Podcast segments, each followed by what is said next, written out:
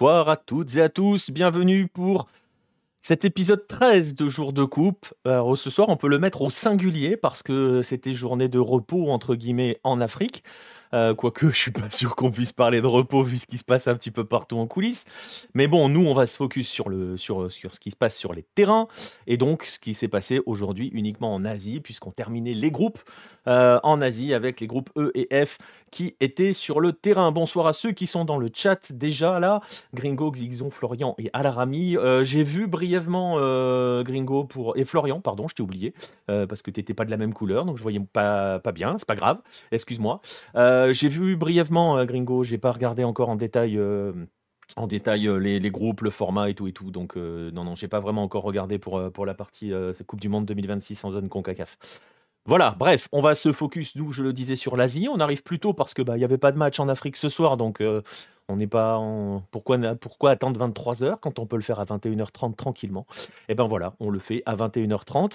Je vais être accompagné ce soir, euh, puisqu'on est en Asie, euh, toujours, hein, de celui qui aime quand je dis l'asiatique de Lucarne opposé. Je l'ai dit hier, je vais le redire ce soir. L'un des asiatiques de Lucarne opposé, parce qu'ils sont nombreux. Monsieur Kylian Besson. Salut Kylian. Salut, salut. Je, je m'étais tata à préparer une intro. J'arrive, je parle en ouzbek, mais j'ai eu la flemme. Ouais, parce que tu me l'avais promis hier. Ouais, ben je le promettrai pour la prochaine fois. Et la déception. Bah ouais. Ouais. ouais. Ça démarre par une grosse déception, peut-être à l'image des matchs que l'on a vu aujourd'hui. Euh. oh, d'entrée, d'entrée. Non, mais on a bien rigolé. non, non, on peut même ah, pas parler de déception. On a vraiment rigolé, oui. Ouais, on a bien rigolé aujourd'hui. Euh, il y en a eu quand même beaucoup. Enfin, on va en parler dans trois secondes, hein, mais il y a quand même de quoi s'amuser avec des théories du complot et tout, c'est assez drôle. Euh, Clincy, ce petit filou, ouais, ben voilà, justement, on va en parler de ça. Euh, déception comme Oman, euh, ouais, je sais pas si c'est véritablement une déception. Rappelez-vous euh, de ce qu'a dit. moi, j'étais toujours optimiste. J'essaye de faire le, camp de l'optimisme un petit peu, mais rappelez-vous de ce qu'a dit Kylian hier. Je crois que tu l'as dit hier. Il faudrait qu'Oman soit capable de marquer des buts. voilà. voilà. voilà, voilà. Ils l'ont fait, hein. Ah non, ah, faut, voir la gueule du but, par contre. Ah, on va en parler. On va en parler parce qu'il faut voir la gueule du but, effectivement. Et le choc est monumental. Ah oui, oui, non, mais le choc est exceptionnel. Face au Kyrgyzstan, c'est plus un choc. C'est c'est le Ulsan de la grande époque en K-League. Donc, euh, non, non, c'est exceptionnel. Et eh ben, on va y aller. On va commencer direct. Euh, justement, on va revenir sur les matchs du jour. Euh, et bon, on va commencer forcément dans l'ordre. On va y aller dans l'ordre. On va commencer par les matchs de midi et demi avec Allez, on va, la mettre, on va la montrer tout de suite. Euh, on va la montrer tout de suite. L'image du jour, la voici. Jürgen Klinsmann sur euh, le but de la Malaisie, le but du 3-3. Très très drôle quand on voit la tronche de Chadouri à côté de lui.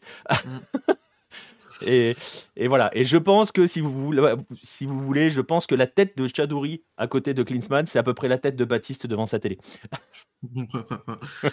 J'y ai, pensé à lui aujourd'hui. Hein. Ah, j'y ai beaucoup pensé. On a tous pensé à lui. Alors bon, on rigole. Klinsmann aussi rigole.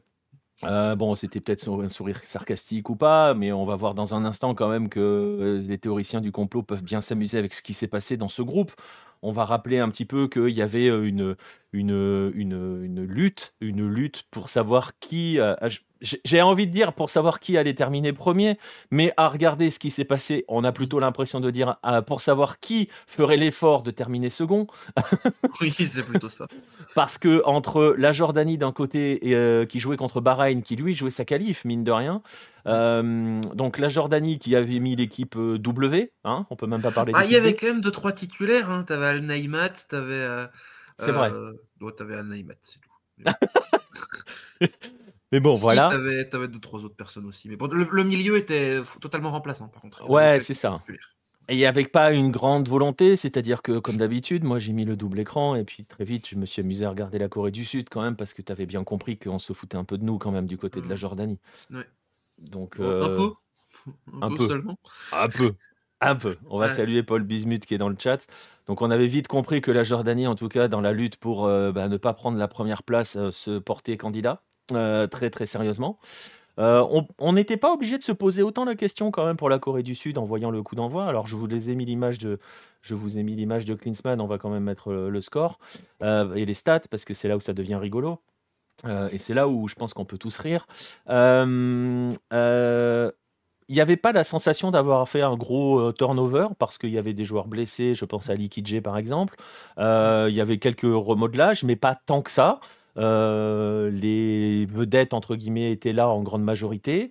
Euh, elles étaient là Non, parce que je ne les ai pas vues. C'était sur la feuille de match. Ah, bah après, peut-être volatilisé entre temps. Et elles étaient sur la feuille de match. Le gars est souriant alors qu'il fait match nul. Mais en fait, il peut, euh, Rodolphe, et salut à toi, il peut, puisque bah voilà, donc vous voyez le score, 3-3. Si vous arrivez et que vous n'avez rien suivi de la journée, euh, on va vous donner un petit peu le scénar quand même, parce que c'est assez rigolo. C'est-à-dire que la Corée du Sud, bah, la première mi-temps, on n'a pas vu grand-chose. Si je peux rajouter quelque chose sur la première mi-temps, ah c'est bah qu'à part, le but de Jong Young, je tiens juste à dire qu'à la mi-temps, c'est comme chaque fois, ils diffusent des petits highlights de ce qui s'est passé en première mi-temps et tout, ils aiment bien. Il y a eu littéralement 12 fois, j'ai compté, le but repassé en boucle sous tous les angles possibles, zoomé, dézoomé, parce qu'il n'y a eu rien d'autre que ce but en première mi-temps. Voilà. si, voilà. voilà. Mais le fait est que, comme d'habitude, on a envie de dire, sans jouer et sans montrer grand-chose, euh, la Corée du Sud menait au score à la pause. Et la Corée du Sud, face à une Malaisie qui n'avait pas marqué un seul but dans cette... Euh, si, ils avaient marqué non, ils n'avaient pas marqué un seul but dans cette compétition, que dis-je Ils n'avaient pas marqué un seul but dans cette compétition. Et ils se sont fait retourner d'entrée de deuxième mi-temps. Euh, et comme le dit effectivement, euh, comme le dit Xixon, la défense coréenne sur les buts, voilà. Bah, sur le premier, j'aimerais davantage parler du fait qu'il n'y ait eu aucun repli défensif plutôt que de que enfin la défense est désastreuse mais le fait que Alim il est temps d'aller à gauche puis de revenir dans l'axe puis de frapper et tout alors qu'il n'y a personne qui revient sur lui aucun milieu c'est quand même assez problématique. Et le temps de frapper, tu peux faire la même sur le but du 3-3, parce qu'en fait, mm. ce qui se passe, c'est que la Malaisie mène 2-1, la Corée du Sud égalise, prend l'avantage sur un penalty. Euh, bon, il y a eu beaucoup de choses à dire hein, par rapport à l'arbitrage, sur, euh, sur les pénalties, sur le, premier but de la Malaisie, où tout, enfin, on a eu droit à du VAR dans tous les sens, comme d'habitude, c'est un peu la mode. Euh, même si je pense qu'au final, les décisions sont bonnes, je sais pas ce que tu en penses. Les décisions sont bonnes, oui, en tout cas, sur le but de la Malaisie, moi, pour moi, il n'y a, a, pas faute. C'est Darren Locke, je crois, qui prend bien le ballon. Sur le penalty, pareil, a priori, voilà. Euh, non. Pour, moi, les décisions étaient correctes. Ouais, voilà, c'est ça. Il n'y a pas de, voilà, il a pas de, il a pas de, de, de, scandale euh, arbitral en tout cas. Euh, il n'y a pas d'Ouzbékistan-Australie. Voilà. Ouais, voilà, voilà, exactement, c'est ça, exactement. Les décisions sont bonnes, elles sont dans le bon sens, donc euh, voilà. Et donc on pense que la Corée du Sud, à ce moment-là, mène 3 buts à 2 à la 90e minute. Donc on se dit, bah voilà, ils ont, ils se, finalement, finalement, ils vont aller la chercher cette première place. Et première mm-hmm. place, c'était, c'était, c'était synonyme de euh, comment dirais-je, c'était synonyme de Japon. Euh, d'ailleurs, d'ailleurs, j'ai tweeté.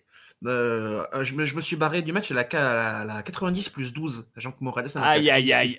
et j'ai tweeté à ce moment-là. il va donc affronter le Japon. Et je me suis barré. Et je suis revenu une heure plus tard. Et j'ai vu le, monstre qui, a été créé derrière. Voilà, parce que tu disais sur, le, sur, le, sur le but, il a le temps d'avancer. Sur le troisième but, bah, il a le temps. Il a aussi tout à fait le temps, euh, Romel Morales, il a tout à fait le temps de, s'avancer tranquillement, d'ajuster sa frappe et de finir. Euh, Shou pas hyper irréprochable hein, sur, euh, sur, dans sur sa ligne. Ce qui est assez, surprenant quand même, parce que c'est, on pense son temps à le dire, c'est quand même l'un des meilleurs gardiens au pays. Mm. Euh, pas super irréprochable, donc bon. Non. Euh, le match de Kim Min Jae, beaucoup, j'ai pas trouvé. Enfin, il est fautif sur euh, bah, au moins deux des trois buts. Et, en fait, le souci est là parce qu'alors, bon, on vous a montré l'image de Klinsmann qui rigole sur ce 3-3 parce que finalement, ce 3-3 euh, permet à la Corée du Sud de ne pas finir première. On va, on va en parler, on va dire pourquoi dans un instant.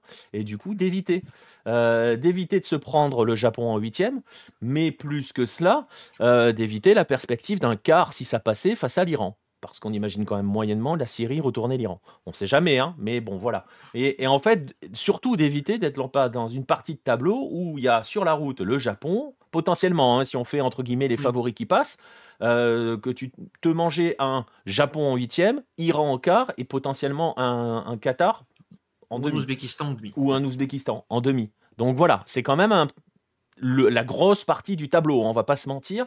C'est la partie la plus, euh, la, plus sérieuse, la plus sérieuse du tableau. Ce qui peut expliquer le sourire de Klinsmann, on ne sait pas, c'est de l'interprétation.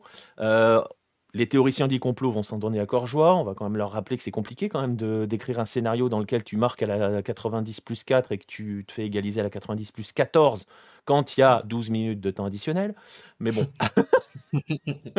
mais on connaît les théoriciens du complot, hein, souvent. Euh, c'est voilà. Euh, mais bon, bref. Indépendamment de ça et du sourire que provoque euh, tout cela, si on est sérieux un instant par rapport à cette Corée du Sud, on a toujours les mêmes problèmes de match, match après match, même quand les hommes, entre guillemets, changent, parce que si les hommes changent, le système ne change pas. Euh, ce système qui rend euh, Son Heung-min totalement invisible, mm. euh, qui fait que Lee Kang-in est exilé sur son côté et n'a pas aucune influence, ou une influence ultra limitée. Ce qui explique aussi peut-être l'invisibilité de Son Heung-min. Euh, un système qui fonctionne pas, en fait, concrètement. Et tu disais, je vais te donner la parole après, tu parlais tout à l'heure de Kim Min-jae qui a pas fait un grand match. Jusqu'ici, défensivement, c'était lui qui rattrapait toutes les bourdes des autres. Pas ce soir. Non. Et ça peut devenir vite compliqué quand même. Oui, surtout qu'au final, sur les deux derniers matchs, tu as quand même 5 buts encaissés face à la Malaisie et la Jordanie. Ouais. C'est problématique quand même, défensivement. Euh. Voilà. Non, mais c'est ça. Mais après, le reste de la défense euh, coréenne, c'était ça. Depuis le début de la compétition, c'était pas bon. Mais au moins, tu avais Kim Min Jae. Là, après, est-ce que c'était un jour sans ou est-ce que bah, je sais pas. On l'espère pour lui, entre guillemets. Mm. On n'a pas parlé, hein, salut Asbeber, on n'a pas parlé d'Oman encore. On commence juste, on était sur la Corée du Sud, on y va dans l'ordre. Euh, Lee Kang-in ne joue pas à son poste, non, il ne joue pas. Enfin, mais on l'a déjà dit 25 000 fois avec Baptiste. Euh, Lee Kang-in, tu le mets en 10 derrière les attaquants et ça te change le terrain, ça te change le match. Hein. Mm. Enfin, ça te change l'animation offensive. Après, il y a un souci avec les latéraux. Euh, tu as l'impression que les défenseurs, euh, les, les arrières, ceux qui sont sur la partie arrière dans le couloir, n'ont pas le droit de dépasser la ligne médiane. Mais, non, mais ce qui est fou avec eux, c'est qu'ils n'ont pas le droit de dépasser la ligne médiane et ils n'ont pas le droit de défendre non plus. Donc en fait, on ne sait pas trop à quoi ils servent. Bah en fait, c'est ça. En fait, mais et, alors c'est quelque chose qu'on avait déjà vu dès le premier match. Euh, mm. Dès le premier match, alors beaucoup étaient tombés sur Liquid J et tout et tout. Alors on avait expliqué les raisons. Le gars était quand même avait perdu sa place dans l'équipe qui a fini dernière de K-League. Il sort d'une mauvaise saison. Il est titu en sélection. Bon, euh, voilà indépendamment du choix des hommes, c'est aussi le système parfois qui fait que les hommes sont pas efficaces. On en parlait par exemple l'autre jour euh, en Afrique avec l'Algérie ou des choses comme ça. C'est le système parfois qui est aussi à en remettre en question. Et tu l'as dit, euh, il y a un gros problème. Tu as l'impression que les latéraux ne savent pas où se placer sur le terrain. C'est-à-dire qu'ils n'ont pas le droit d'aller trop haut, mais comme ils sont pas non plus, ils restent pas non plus entre guillemets, comme on dirait de nos jours, en bloc bas, ils se font systématiquement prendre dans leur dos. Ils sont sur une espèce de situation intermédiaire. Ils sont à, mi-terrain en fait. On ne sait pas ce qu'ils font. C'est ça, c'est totalement ça. Et ça, pour le coup, c'est Klinsmann. Oui. Donc, euh, et c'est un problème qu'on a vu dès le premier match. C'est un problème qu'on voit à chaque match. Euh, est-ce que la question, tu vois, qu'on peut se poser maintenant, est-ce que, est-ce que cette équipe-là peut hausser son niveau de jeu, surtout que, alors j'ai dit, elle évite le Japon, mais à la place, elle prend l'Arabie Saoudite. Bah... Sachant que, je te, je te relance après, sachant que l'Arabie Saoudite, pour le coup, dans les, sur les ailes devant, ça va très vite. Oui, oui. Bah, hausser son niveau de jeu, ça, j'avoue que je connais honnêtement pas assez la sélection pour pouvoir savoir si elle est capable de ça. Il y a quand même de. Tu vois, par rapport au Japon, je trouve qu'il y a un peu plus d'envie, malgré tout. C'est juste que les joueurs sont davantage paumés, en fait. Mais euh, donc, c'est pourquoi pas. Mais bon, le problème, c'est que. Le c'est quoi L'Arabie, ça va très vite sur les côtés. Un hein. Salem Aldo Stari, ça peut faire très très mal. Pareil, euh, pareil au final, qu'apparemment, j'ai pas vu le match, mais qui apparemment a fait un, très bon match aussi aujourd'hui. Donc, euh, et pourtant, c'est qu'une doublure, donc euh, c'est vrai que ça peut faire très très mal. Après, l'Arabie a aussi des lacunes plutôt, plutôt dans l'axe, pour le coup, surtout oui. poste de buteur. Donc, Oui, mais tu vois, si on se projette un peu, on le fera hein, tout à l'heure, se projeter sur les huitièmes. Mais euh, pour le coup, euh, les lacunes, euh, tu dis dans l'axe, mmh. et les lacunes, les lacunes éventuelles de l'Arabie Saoudite, tu vois pas déjà offensivement comment la Corée, cette Corée du Sud là peut les exploiter si tant est qu'il y en ait mmh. vraiment à exploiter. Mmh. Parce que, en fait, l'animation offensive de la Corée du Sud n'existe pas, en fait. Là, imaginez Son qui va devoir se défaire de, de Tom Bakti, franchement. Si, bah si, il montre le même visage que pour les phases de poule, franchement, ça va être compliqué pour lui. Bah, c'est ça. Alors, je sais que Baptiste, euh, voilà, hein, de toute façon, Baptiste te, te le dira et on en parle souvent ensemble avec lui. euh, euh, il y a aucun, il a aucun espoir hein, dans, le, dans la Corée du Sud, dans cette Corée du Sud sous Klinsmann. Il voit aucune progression et il a raison. De toute façon, même sur la compétition, on voit aucune progression. Alors, vous allez me dire, c'est compliqué de juger des progressions sur une, sur une compète, mais c'est vrai que tu vois quand même normalement une montée en régime quand les équipes euh, comme ça sont programmées justement pour aller dans la phase d'élimination directe. Tu sais que ça monte petit à petit sur la phase de groupe et pour être euh, au, top, enfin je veux dire on est français, on sait comment marche l'équipe de France en phase de groupe des Coupes du Monde. Hein. non mais c'est normal, c'est comme ça, c'est de la gestion.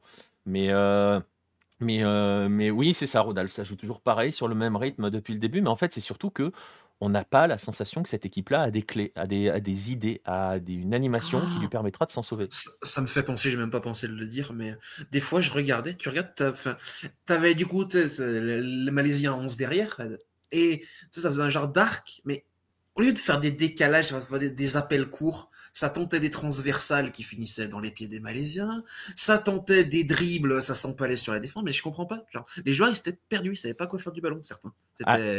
C'était... C'était impressionnant. À croire qu'ils ne savent pas comment jouer ensemble. À croire qu'on leur a pas, enfin, à croire qu'ils attendent qu'on leur, enfin, ou, après tu vas me dire, c'est aussi le rôle de l'entraîneur hein, de donner une idée, de donner une idée claire sur comment vous. Alors peut-être que Klinsmann leur demande de, se prendre pour Beckham et faire des transversales. Hein.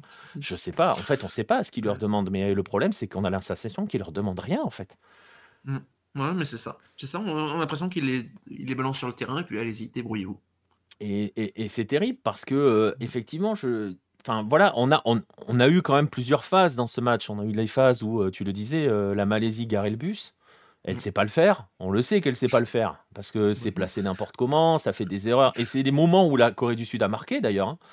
Hein. Quand... Et par contre, dès que la Malaisie a commencé à jouer un poil plus haut et à venir, je ne sais pas si je dois dire agresser parce qu'il ne faut pas abuser non plus, mais un petit peu plus au contact, c'est parti en sucette totale, la Corée du Sud. Mmh, ce qu'il y a, c'est que la, Malaisie, on le sait, le milieu est beaucoup trop problématique. C'est pour ça aussi que ça naturalise à tout va. C'est parce qu'il euh, il y a un problème de formation à ce niveau-là et qu'ils sont incapables de, de, faire quelque chose des milieux, donc que ce soit défendre ou attaquer. Mais par contre, le trio offensif euh, malais, quand il avait le ballon, j'ai trouvé vraiment intéressant que ce soit Harry Feynman, euh, Faisal Talali, mais Darren Locke. C'est limite eux qui se sont débrouillés entre eux pour porter la Malaisie offensivement. Et s'il y avait un peu, il y avait un peu Lavéry Corbinong à gauche qui, qui, faisait un peu, qui essayait de faire quelque chose. Et par contre, à ces trois, ils ont posé énormément, énormément de problèmes euh, dès, qu'ils avaient, parce que eux, ils savaient jouer entre eux. C'est ça la différence. Exactement. Et je pense que c'est ça qui est encore plus inquiétant parce que tu l'as dit, ces trois de devant. Alors ils savent jouer entre eux. On sent qu'il y a des automatismes, machin et tout, que c'est bien travaillé. Mais mm. parce que c'est ça aussi le problème qui se pose à la Corée du Sud par mm. rapport à ce match-là, c'est qu'il n'y avait pas de surnombre hein, offensif. Non, la défense n'avait pas à gérer des situations de surnombre. la Malaisie attaquait pas à 11. Hein. Non, non. Euh, attaquait à 3 à chaque fois. Ouais, voilà. Et, et, ça suffit. Et ça suffit. Euh, il s'est levé, hein, Xixon euh, Klinsmann. J'ai une photo de lui où il est debout en train de donner des consignes. Voilà. Il s'est levé au moins une fois. Bon, il s'est au moins levé, enfin, il s'est levé euh, en revenant des, en, allant au vestiaire à la mi-temps et en, y rentrant à la fin du match, mais il s'est aussi levé un petit peu pendant le match. Mais on est d'accord, Gringo, hein, c'était déjà n'importe quoi avec les États-Unis. Mais là, c'est n'importe quoi puissance 10 000 quand même. Hein. Peut-être que Klinsmann va prendre un intérim sur une, sélection africaine hein, pendant la compétition. On ne sait jamais, puisqu'apparemment c'est la mode. Euh, on peut se faire prêter des sélectionneurs maintenant. Mais, euh, mais voilà, c'est possible. Ça, c'était pas pour une pause pipi. Non, non, il s'est vraiment levé à un moment. Il y a une photo euh, disponible sur, bah, tu vois, sur les plateformes de, photos, les Getty et compagnie, où tu vois Klinsmann debout avec le, le, bras, le doigt tendu en train de montrer quelque chose. On sait pas à qui. Hein. Ça, c'est comme une éclipse. Faut pas cligner des yeux parce qu'après, c'est fini. Hein. Ouais, voilà, c'est ça. Alors peut-être qu'il est en train de montrer à Jean-Michel réalisateur quelle fille pointait en tribune. Hein, ça. Ce serait pas impossible. C'est pas impossible, on ne sait pas ce qu'il a. Mais bon, voilà. Mais c'est vrai qu'il y a aussi cette attitude. Euh, il y a aussi quand même l'attitude corporelle. C'est des choses que l'on. Enfin voilà, on, parlait par exemple l'autre jour de Peter euh, Schegart, euh, le, qui avait tendance à un petit peu être trop nerveux et à rendre son équipe un petit peu nerveuse par moment. là, pour le coup, lui, il risque pas de les rendre nerveux. Mais par contre, eux sont paumés sur le terrain, mais lui, il s'en fout. T'as l'impression qu'il s'en fout total sur le banc. Ouais, ouais, tu parlais du réalisateur. Euh, hier, je sais plus qui c'est qui disait qu'il s'était calmé. Aujourd'hui, il s'est donné à cœur. Je vois en tout cas sur le match de la Corée. Euh. Ouais. Oui, oui, oui. oui, Je pense qu'il a peut-être une petite préférence pour les Coréens. Oui. Je me demande si le réalisateur, c'est pas Baptiste. Ah, bah, il, est pas là. On, on les a pas vus ensemble dans la même pièce. On les a jamais vus dans la même pièce. C'est ça. On est d'accord. Bref, alors, vous voyez ce 3-3 de la Corée du Sud, mais on était quand même sur un grand moment de rigolade, hein, quand même, sur cette, sur ah. cette session de midi et demi. Parce qu'on se dit, bon, la Corée du Sud fait tout pour pas, pour pas être première, soit. Mais alors la Jordanie, la Jordanie, c'est puissance 10 000, on l'a dit, ils ont mis l'équipe Z. Et ils ont trouvé le moyen de perdre face au Bahreïn. Euh, en ayant le ballon, en attaquant quasiment pas. Euh, et ils perdent un 0 Ils sont menés un 0 à la mi-temps. Ils n'ont pas fait grand-chose pour retourner le match. Euh, on est là aussi, on parlait de Klinsmann. On se demande s'il se fout pas de nous. La Jordanie, c'est bien foutu de tout le monde là je tiens juste à dire que hier, j'ai dit que sûrement la Jordanie aurait l'ego d'aller chercher la première place. Je m'excuse de l'avoir dit, du coup. C'est l'effet Hello, ça. C'est l'effet Hello, ouais. Tu découvres l'effet Hello. Mais alors, par contre, là où ils sont très forts, mine de rien dans l'histoire, c'est que donc, alors, cette victoire pour Bahreïn, elle est quand même assez historique. Bahreïn termine la phase de groupe avec deux victoires, mine de rien, dans cette histoire. Donc euh, dans ce groupe, ils sont, ils, ont, ils sont premiers, ils ont gagné le groupe. Bahreïn a gagné le groupe. Je ne sais pas si on se rend compte de cette phrase. Euh, voilà, Bahreïn a gagné un groupe devant la Jordanie et, euh, et, la Corée. et la Corée du Sud. bon, la meilleure place de Bahreïn, je crois que c'est quatrième il y a une vingtaine d'années. mais bon, hein, on va pas non plus. voilà, ils sont arrivés en passant par le troisième tour de qualification, donc un petit peu à l'arrache, mhm. les Bahreïnis. Mais alors, pour le coup, je sais pas. Alors, je sais pas hein, si ça, si ça est célébré ou si ça vite, si ça a vite compris qu'en fait, pour dire les choses un petit peu crûment, le cocu de l'histoire, c'est Bahreïn. Euh, parce que c'est Bahreïn qui va hériter du Japon, parce que c'est Bahreïn qui se retrouve dans la partie du tableau avec l'Iran et le Qatar et l'Ouzbékistan. Euh, ils se sont fait, en fait, concrètement, ils se sont bien fait avoir les Bahreïnis là. Oui et non, parce que franchement, euh, c'est déjà, je vais pas dire que c'est un miracle qui se qualifie, mais euh, en, normalement, il aurait, dû finir à trois points, quoi. Donc, euh, je pense que tu as davantage la joie d'être, d'avoir, d'être fini, d'être finalement passé que. De toute façon, Bahreïn, quoi qu'il arrive, on va pas se mentir, ça aurait pas passé les huitièmes. Hein. Ah, mais normalement, ça passera pas les huitièmes. Oui, oui, oui. Non, mais même, quoi, peu, peu, importe contre qui ça tombe. C'est vrai. À moins, à moins de taper la Syrie, mais ce qui n'est bah pas possible. Non, c'était pas possible. Euh, voilà. Ouais, ouais, non, on est d'accord, on est d'accord. Mais bon, voilà. En tout cas, l'exploit est de taille. Alors c'est vrai que du coup, il faut le pondérer un petit peu parce que, bah, comme tu l'as dit, hein, ils, ont, ils, ont, ils, avaient trois points, ils avaient gagné le match qu'il fallait. Euh, voilà, la Jordanie, euh, ouais, pour le coup, je vois vos messages dans le chat. Hein, euh, la Jordanie, tu as l'impression que c'était vraiment fait exprès. Oui, je pense que c'était vraiment fait exprès. Meilleure perf du Bahreïn, c'était demi-finale 2004 contre le Japon. Bah voilà, demi-finale 2004 contre le Japon. Bah, huitième de finale 2023 contre le Japon. Non, mais voilà, c'est ça. La Jordanie, bah, Altamari a été mis sur le banc pour le reposer, pour le garder frais pour le prochain match. Et puis, puis voilà. Hein. Par contre, moi, je tiens juste à dire que, quand même, tu, tu peux en avoir rien à foutre, mais l'espace qu'il y avait dans le dos de la défense euh, du, de, la Jordanie. Nombre de fois où tu as, où as Youssouf Filal qui partait dans le dos, je ne me, rappelle plus, je me rappelle plus qui c'est. Franchement, c'était ridicule. Et franchement, le temps de saluer Francky, euh, The Letco, franchement, le but. Euh, je pense que même moi, aujourd'hui, avec ma condition physique dégueulasse, je vais plus vite que les défenseurs centraux il trottinait, il rentre mecs, Non, non, mais strictement rien à faire. Le mec se barre tout seul et eux, ils s'en foutent, quoi. Ils trottinent, tu l'as dit. Mais en plus, c'est pas la première fois parce qu'il y, a eu deux, trois occasions comme ça aussi à des, moments qui n'ont pas été convertis parce que ça reste Bahreïn. Donc euh, voilà, encore ça va, c'était Youssouf Hilal qui a fait la célébration avec le chute d'ailleurs. Oui. oui. sûrement dû au fait que ces dernières années sont assez compliquées pour lui. Je pense à son passage en Indonésie qui avait été très compliqué. C'est toujours, c'est toujours assez amusant ce genre de célébration. Dans Enfin, tu vois, le mec qui en fait des kilos alors qu'on a tous compris dans le stade qu'il y a une équipe qui est là juste pour, euh, pour pas se blesser en fait. Oui, c'est vraiment ça. Voilà. Donc, euh, mais bon, ça me fait marrer, tu vois, c'est un peu comme les célébrations à la Toko Ekambi avec le Cameroun l'autre jour, euh, qui met les trucs sur les oreilles alors qu'il a raté depuis le début de la Coupe d'Afrique à peu près 154 occasions. c'est vraiment ça. Là, Youssouf c'était ça 4 ans qu'il n'avait pas marqué en sélection, mais bon, chute, voilà. Ouais, voilà, c'est ça. Bon, l'humilité. Mais bon, bref, en tout cas, Bahreïn a gagné le groupe. Ça, c'est déjà quand même une sacrée. Euh, enfin, mine de rien, hein, on rigole, on rigole. Les autres n'ont pas fait machin, mais eux ont fait le taf. Ils ont gagné le groupe. C'était déjà en soi une sacrée surprise, même si vous voyez un petit peu les conditions. Euh, bon, voilà. Hmm. Euh, et, et, voilà, je regarde des messages dans le chat. L'Irak, c'est pire, je pense, par rapport à quoi, Asbeber euh, Encham aussi a fait chute lors de la réduction de l'écart contre le Sénégal. Ouais, ouais, non, mais bon. Bref, hein, des fois, euh, des fois, t'as envie de dire pire que le Japon. Euh, prendre un but 5 minutes plus tard. Ah, je l'ai pas. J'ai raté votre conversation, les gars. En gros, ils, disent que prendre l'Irak, c'est pire que prendre le Japon. Ah oui, d'accord. Ah oui. Ah, bah, ah aujourd'hui, oui. Aujourd'hui, oui, mais mais en huitième de finale, pas sûr. Non, non. Demain en huitième de finale, pas sûr. Parce que parce que c'est une autre compète hein, qui va commencer. On va en parler dans un instant. Euh, je vous montre quand même le classement du groupe, hein, puisque je disais que Bahreïn l'avait remporté, remporté, ce groupe. Donc c'est quand même assez historique. Le voilà, le fameux chute qu'on réclamait. Ah, voilà, il est là. non mais voilà, j'avais oublié que j'avais la, photo. Ben voilà, euh, donc voilà, ce classement est quand même assez assez assez historique. on va regarder ce qui s'est passé du côté des autres matchs. donc c'était le groupe F, le dernier groupe. Et bon, euh, on commence par l'Arabie Saoudite, Thaïlande. comme, ça, je l'ai pas vu, donc. Euh. Voilà. Alors, je vous laisse voir les stats. Ah, euh, vous avez compris que la Thaïlande n'a pas, pas, cherché à faire grand chose. moi, je l'ai regardé ce match, pour tout vous dire. je l'ai bien regardé. C'était un bon match. L'Arabie Saoudite-Thaïlande, oui. Enfin, il y avait qu'une équipe, quoi. la Thaïlande était venue chercher son match nul, elle l'a eu. Euh, oui, oui, la Thaïlande s'est bien défendue. Elle a juste misé tout sur, euh, sur le. Je vais y venir sur le gardien de taille Letko, mais bon, la Thaïlande a failli piéger l'Arabie Saoudite sur un contre. Euh, heureusement pour les Saoudiens, il y avait hors-jeu d'une épaule à peu près, ah. d'un quart de corps. Non, mais il y avait. Enfin, là, pour le coup, c'était pas les hors-jeu hors-taille et rotule. Hein, c'était. Ah, voilà. d'accord. Mais il y a, voilà. Mais ils ont failli se faire piéger. on va quand même pondérer le 0-0 et l'écrasante domination des Saoudiens en rappelant qu'il y a eu un péno raté. Euh, euh, voilà, je te laisse dire par qui, puisque tu m'en as parlé en off et je l'avais zappé. En, off, je disais à Nico, un penalty raté par Abdullah Radif, le jeune attaquant. Et pour l'anecdote, euh, au précédent tournoi de Toulon, Radif, il avait joué le troisième match et il avait été pas bon.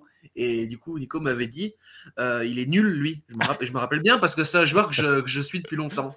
Et là, je me suis dit, ça va être l'occasion de, faire. Bah non. bah il est nul. Mais c'est parce qu'il savait que je le regardais. Je lui mets une mauvaise pression, tu vois. Euh, voilà. Bon, en, fait, en plus, en plus, il y avait une scène sympa à ce moment-là, c'est-à-dire que donc il y a penalty pour l'Arabie Saoudite. Le capitaine Salem Al Dawsari est censé le tirer ce, ce penalty et il lui donne en fait. Euh, il lui dit vas-y, euh, voilà, il lui donne vraiment. Ils se sont pas chamaillés, c'est lui qui lui donne. C'est le capitaine prend le ballon, il la donne à, son coéquipier et il a tiré. En fait, il le rate, il tire dans l'axe quoi, mais pas bien. Et par contre, et c'est vrai, et là il faut absolument, euh, absolument le, insister dessus, euh, Sarah Non Anuin dans les buts a été exceptionnel hein, côté, euh, côté Thaïlande. il, a, il a arrêté tout ce qu'il pouvait arrêter, concrètement, vraiment, pour le coup.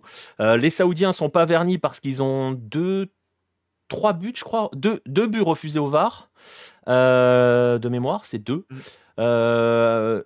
alors, ils ont un côté où ils sont pas vernis par rapport à ça, mais un autre côté où tu as envie de dire à leurs attaquants, mec, essaye de regarder l'alignement des défenseurs quand même. Ça peut aider. Euh, deux buts refusés de chaque côté. Deux de chaque côté? Ah mince, j'en ai raté un euh, côté Thaïlande alors. Euh, mais bon, bref, ils ont quand même la majorité des occasions. bon, on n'est pas dans la même circonstance, on va dire, on va pas dans la même circonstance ou dans le même degré d'inquiétude que la Corée du Sud parce que finalement, cette équipe saoudienne, c'est pas exceptionnel, mais c'est pas si dramatique que ça. Euh, aujourd'hui, c'était l'équipe, euh, c'était l'équipe C. Quoi. Ouais, ouais, en plus, mais tu vois, ça se crée toujours quand même beaucoup d'occasions dans les matchs. On me rappelle le premier match face à Oman, où euh, ils avaient eu de la chance quand même, les Omanais, hein, de ne pas prendre un bouillon. il se crée quand même beaucoup, beaucoup, beaucoup d'occasions, les Saoudiens. va falloir, un, régler la mire, un peu de justesse et tout. Mais c'est pas aussi inquiétant, c'est-à-dire que les occasions, ils les ont, eux, concrètement. Oui, oui. Les occasions, ils les Oui, c'est ça, les occasions, ils les ont. Il y a beaucoup de. Collectivement, pour ce long que Mancini est arrivé tard, enfin, récemment plutôt, ça ça, ça, va bien. En plus, il y a quand même eu pas mal de changements dans la sélection, donc on pouvait s'attendre aussi à des lacunes, des lacunes euh, collectives. On n'en voit pas trop, donc euh, c'est plutôt pas mal. Et voilà. Après, ça reste quand même une ossature avec des joueurs qui se connaissent beaucoup, beaucoup de joueurs d'Al quand même. En plus, les, le peu de joueurs d'Al Nasser qu'il y avait, bah, ils sont pas venus. Du coup, euh, voilà. Aujourd'hui, j'ai pas, j'ai pas vu son match, le match de Mouktar Ali. Je sais pas si tu as vu. Euh, tu as suivi un peu, je, vais te dire son numéro parce que là, je l'ai pas. Le 7 euh, Peut-être. Attends. Ouais. c'est ça, le 7. Parce qu'il fait une très très grosse saison en Saudi League et c'est un peu la, une des surprises du chef, on va dire.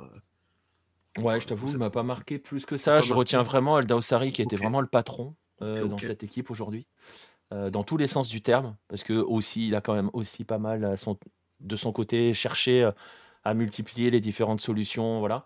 Alors effectivement, comme tu le dis, Letco, il y a ce côté historique, on en parlait un petit peu en off avec Talaladji qui est entré en jeu. Euh, le gamin a 16 ans, c'est le plus jeune joueur de l'histoire à jouer en phase finale de Coupe d'Asie.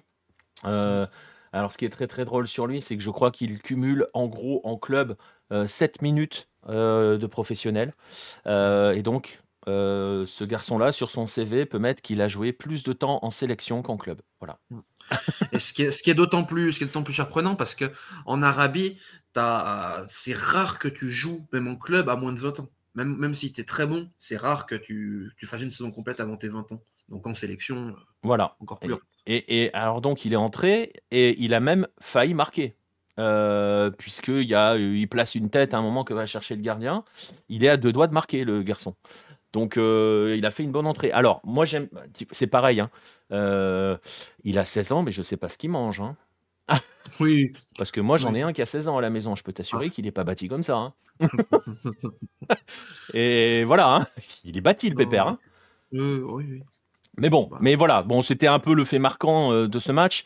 Et je suis assez d'accord avec toi, hein, Xixon. Il n'y a pas à être véritablement inquiet. Je pense que tu partages cet avis aussi, hein, euh, Kylian.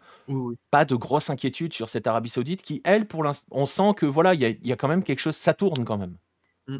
Oui, c'est ça, c'est que c'est pas une favori, donc elle n'a pas fait des matchs de favori, elle a fait des matchs d'outsider, quoi, basiquement des matchs de d'équipes qui normalement jouent pas le titre, mais qui sur un malentendu peut faire au moins aller chercher une finale. Voilà, et le malentendu, bah, le malentendu, ça sera de jouer contre la Corée du Sud, et c'est ce qu'on disait il y a un instant, ça va être quand même très très intéressant. Mmh. On va y venir juste après parce qu'on va, on va, on va détailler un petit peu les huitièmes, on va faire un petit peu bilan rapide de, cette phase de groupe et on va aller sur les huitièmes de finale.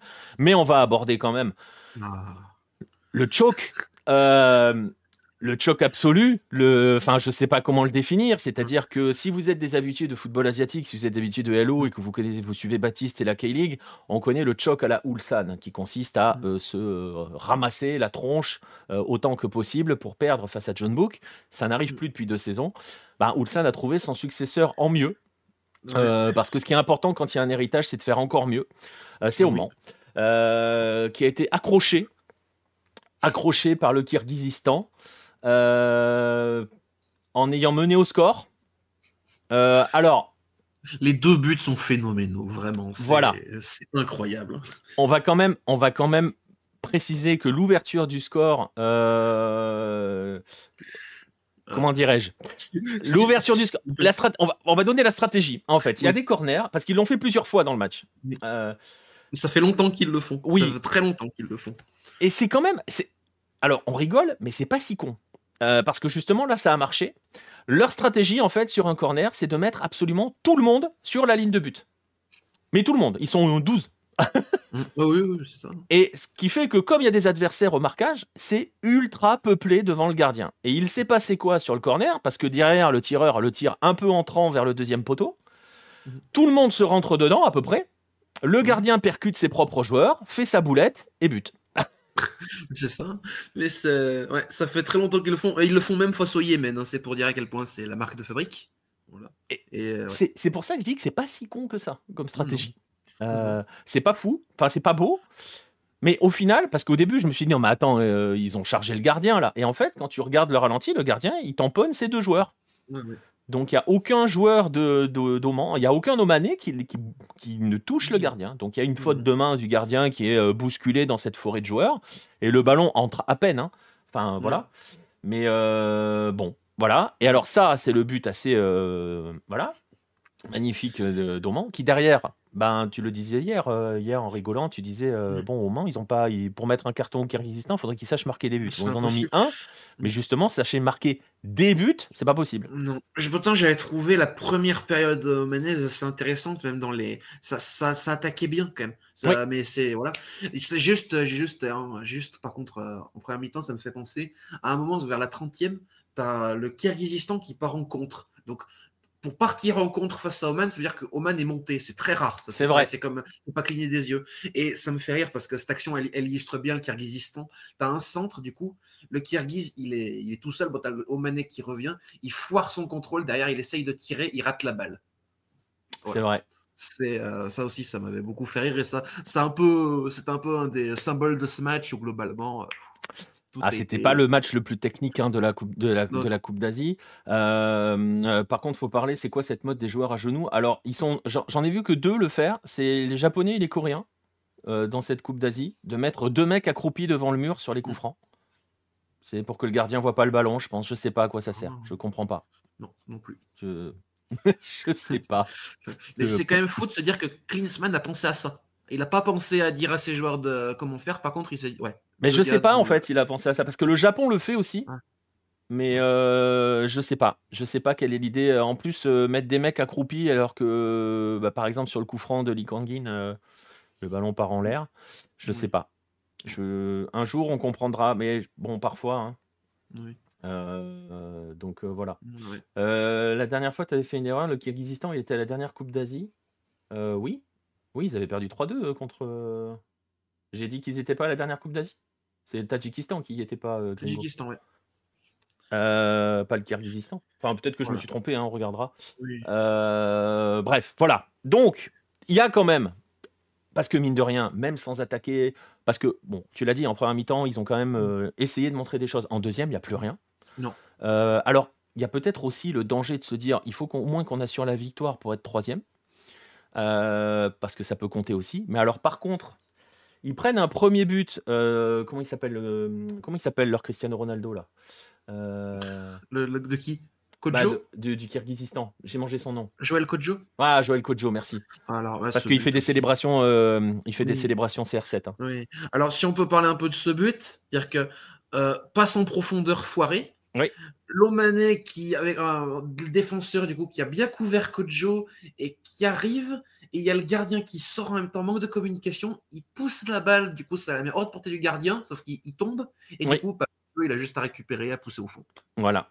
Sachant que Kojo avait marqué un but d'entrée de deuxième mi-temps sur une tête où il était hors jeu et il avait été complètement. Enfin, vous allez me dire s'il est hors jeu, c'est voilà, mais il avait en plus s'il se place un peu mieux, euh, je pense qu'il peut marquer sans être hors jeu. Il avait été complètement oublié par la défense.